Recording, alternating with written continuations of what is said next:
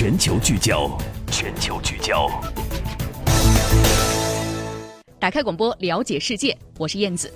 我们知道呢，在欧洲的当地时间十九号，英国的脱欧公投是正式拉开了谈判。英国从去年确定脱欧，那么到现在呢，正式拉开脱欧谈判，也牵引着世人的目光。但是我们知道呢，英国国内由于这一次提前的英国大选，特蕾莎梅的失利，以及英国国内屡次发生的恐怖袭击事件，还有英国国内经济状况，令接下来英国在脱欧谈判当中似乎都处于不利的位置。那么第一天都谈了些什么？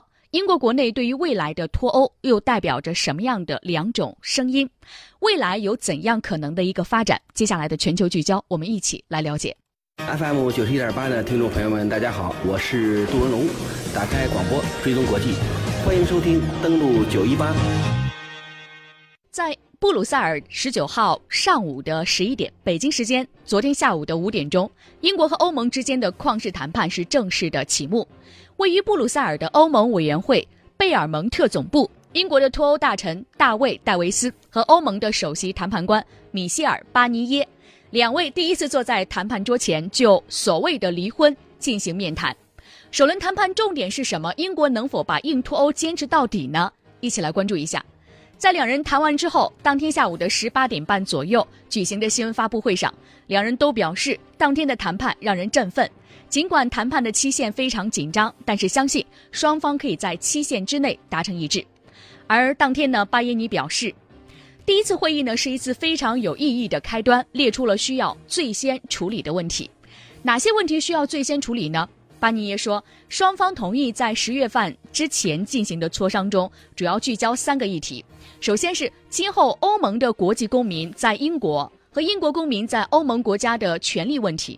所以，第一个问题是人的问题；第二个是英国要支付的分手费和英国与爱尔兰的边界的安排。我们来听一听巴尼耶在新闻发布会上的表态。巴尼耶第一次会议非常的有益，事件紧迫，这是一个正确的开始。我们一直认为谈判的第一个阶段，时间的控制非常重要。我们的目标就是英国尽快的。脱离欧盟所面临的关键问题，就这些关键问题达成共识，包括公民的权利、当项的财务结算，以及英国和爱尔兰的边界的问题。所以，通过巴尼耶的介绍，我们知道呢，英国和欧盟之间的脱欧谈判第一天确定了在十月份之前首先要谈判的一些问题。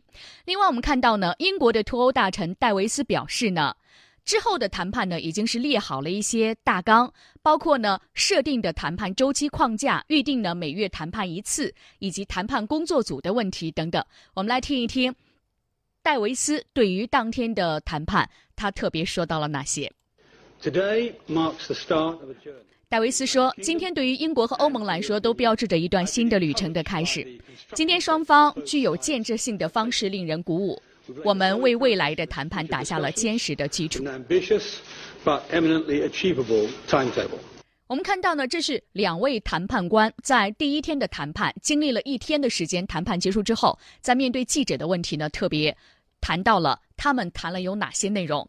英国首相特蕾莎梅在本周四、本周五的时间，会在欧盟峰会上向欧盟各国领导人通报关于英国脱欧议题的最新计划，并且在下周呢公布有关的细节。不过呢，双方的官员对于首次谈判的期待并不特别高，都预计呢收获有限。欧盟无非通过希望首次会谈，以及在本周四、本周五举行的欧盟峰会，届时英国首相特蕾莎梅也会出席，为接下来的谈判呢营造一个良好的氛围。其实，英国的这个和欧盟之间的脱欧谈判要经历很长的时间。除了英国之外的二十七个欧盟成员国各国领导人参加欧盟特别峰会，四月二十七号通过了英国脱欧谈判的方针。根据里斯本条约，英国的脱欧谈判应当在二零一九年三月二十九号之前正式的完成。在正式的谈判开始之前，关于先谈什么后谈什么，其实无论英国和欧盟都有一套各自的剧本。比如说，英国想立即和欧盟商谈一份新的自由贸易协定，同时欧欧盟界定未来的英国和欧盟之间的关系。但是欧盟认为呢，这不是当务之急，应该先就离婚条件大致谈成一个框架，然后再谈各自接下来的关系怎么界定。如果说第一个阶段的进展顺利，最早要到今年年底再授权第二个阶段的谈判。从第一天的谈判当中，我们可以看出，这个谈判呢应该是遵循英国所设定的模式，也就是先谈离婚条件，再谈接下来英国和欧盟之间的关系以及贸易协定。为此呢，首场谈判聚焦的是双方的留欧、留英的公民的权益、英国的分手费和北爱尔兰的边界的问题。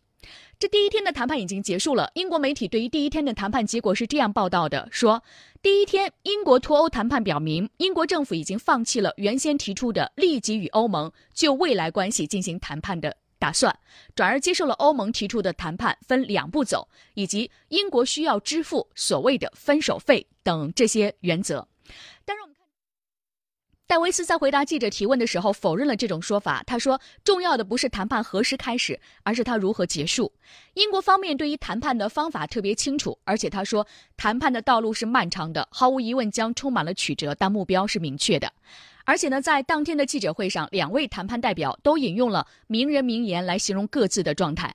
米歇尔·巴尼耶引用的是欧洲一体化的主设计师让·莫内的话，他说：‘不乐观，不悲观，立场坚定才是真。’”而戴维斯引用的是英国前首相温斯顿·丘吉尔的名言，说：“悲观者在机会里看到的都是困难，乐观者在困难中看到的都是机会。”英欧双方在首日谈判中同意成立三个工作小组，分别用来处理金融善后、公民权益以及第三方相关法律事务等等这三个工作组。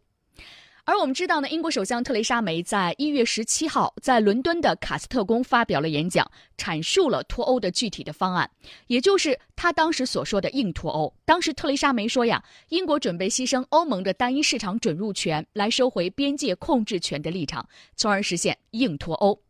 但是我们看到呢，随着脱欧以来呢，英镑的持续走低，还有其他多重的连锁效应，因此这一次脱欧方案的公布，有可能当时给各方带来的冲击特别的大。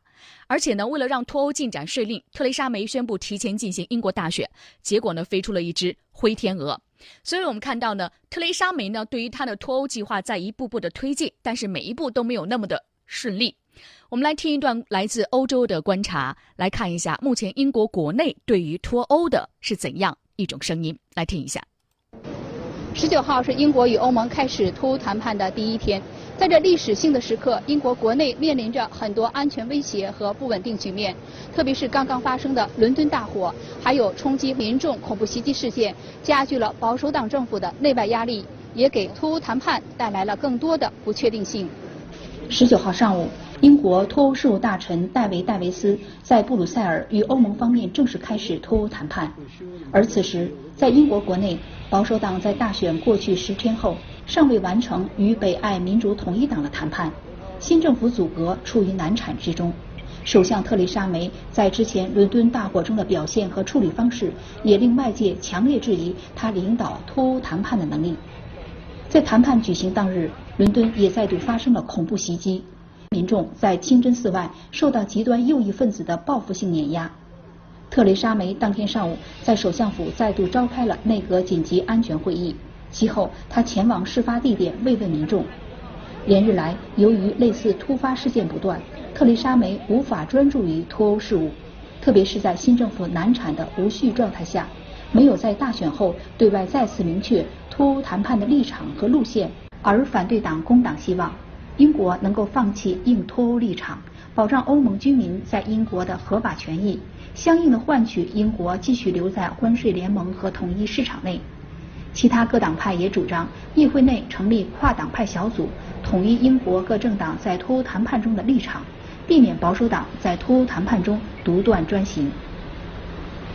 近一段时期，恐怖袭击和其他意外灾害在英国频繁发生。也凸显了这一届保守党政府的弱领导力。大选前，特蕾莎梅曾经对外宣称领导脱欧谈判舍我其谁，但现在在保守党内部也有要求她下台的呼声。在整个脱欧谈判进程中，英国是否有稳定的政府和不变的政策，现在都是未知数。据了解，本周在谈判开始之际，英国和欧盟间的最大分歧是，欧盟只愿意在谈判中讨论脱欧事务。而英国希望同时能确定未来和欧盟的关系框架。英国首相特蕾莎梅还将于六月二十二号和二十三号在布鲁塞尔参加欧洲理事会首脑会议，讨论有关欧盟内的移民和安全话题。但是，他将缺席欧盟其他国家领导人讨论脱欧谈判的会议。我是环球时报总编辑胡锡进，欢迎收听登录九一八，登录九一八正在直播，在直播。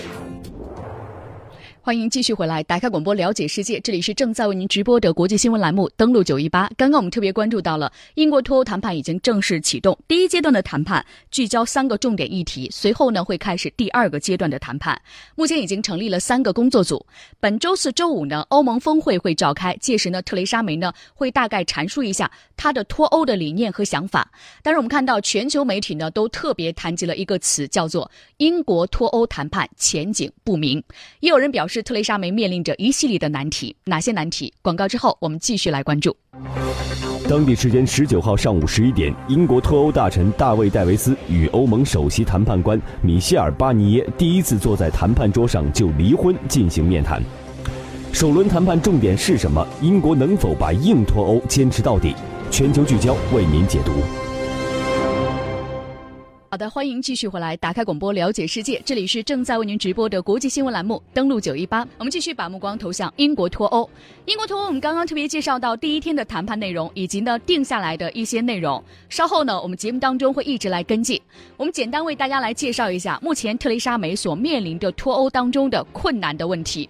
首先呢，脱欧谈判已经正式开始，但是特蕾莎梅的政府的新班子还八字没有一撇儿。保守党希望联手北爱尔兰的民主统一党组建联合政府，但是呢，民主统一党不会无条件的唯命是从。这个党派呢反对硬脱欧，会影响的未来脱欧方案的制定。而特蕾莎梅本人的政治前程也并非光明。大选失利之后，保守党党内要求他引咎辞职的声音不绝于耳。英国的政局如果继续的动荡，硬脱欧恐怕是难以为继。与此同时呢，无论是经济还是安全，英国社会状况频出，为硬脱欧蒙上了一层阴影。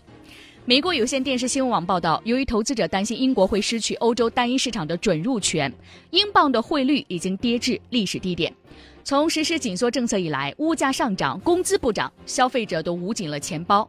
另外呢，恐怖袭击的发生也损害了英国的安全的形象。英国《每日邮报》在周日发布的民调机构的最新民调结果显示。百分之六十九的受访者都反对特蕾莎梅的硬脱欧方案，甚至有百分之五十三的人认为应该举行第二次公投决定是否最终脱欧。这个比例呢高于舆论在三月份所做出的民调。所以在这个背景下，软脱欧的声音是渐渐的抬头了。虽然特蕾莎梅对此已经有所准备，前两天她任命了新西兰前驻世贸大使福克纳为英国政府的首席贸易谈判顾问。而英国财政大臣哈蒙德表示，英国肯定会脱离欧盟和欧洲的单一市场。另外呢，关于巨额分手费的问题呢，是特蕾莎梅心中的一根刺，也是英国和欧盟谈判中的一大难题。欧盟要求英国支付高达一千亿欧元的脱欧账单，那么特蕾莎梅呢是拒绝了这个要求，理由是从来没有看过欧盟的账单。而且还反过来要求欧盟支付英国在欧洲投资银行和其他联合项目当中的投资收益。据称呢，这笔数目高达数十亿英镑的分手费到底该付给谁？到底有多少？双方在这个问题上目前还谈不出一个结果。所以，分手费的问题，英国国内的经济和安全的问题，另外呢，有关。英国是否留在欧洲单一市场的问题，都成为接下来谈判的难题所在。十九号的时候呢，德国总理默克尔与到访的罗马尼亚总统会面。默克尔对当天启动的脱欧谈判表示期待，他也表示说，欧盟二十七国将共同前进来维护自身的利益。我们来听一听默克尔是怎么说脱欧谈判的。默克尔说：“我们有一些共同的指导方针。对我来说，最重要的事情是剩余的二十七国能共同前进，认真听取英国的诉求和期望，同时代表我们自身的利益，达成一个好的协议。但是在谈判的第一天就猜测细节还太早。我希望我们达成一个好的协议，符合各方的利益。”但是我们二十七国也会非常清楚地阐明我们的利益。这是默克尔呢，在特别谈到脱欧谈判第一天的时候，他说表示期待，但是呢，猜细节还可能为时尚早。那么各大媒体都特别说，英国脱欧谈判未来呢存在着很大的变数。英欧离婚之后到底是什么关系？英国是否留在欧洲单一的市场和关税同盟？英欧新的贸易框架如何制定？未来双方人员如何流动？分手费定什么价位？这些都是将来谈判过程当中没有办法避免的问题。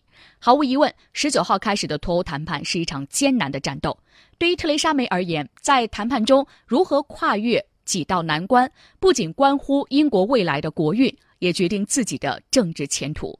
也许少一些冒进，多一些谨慎，避免再有重大政治失算，是他需要时刻。提醒自己的问题。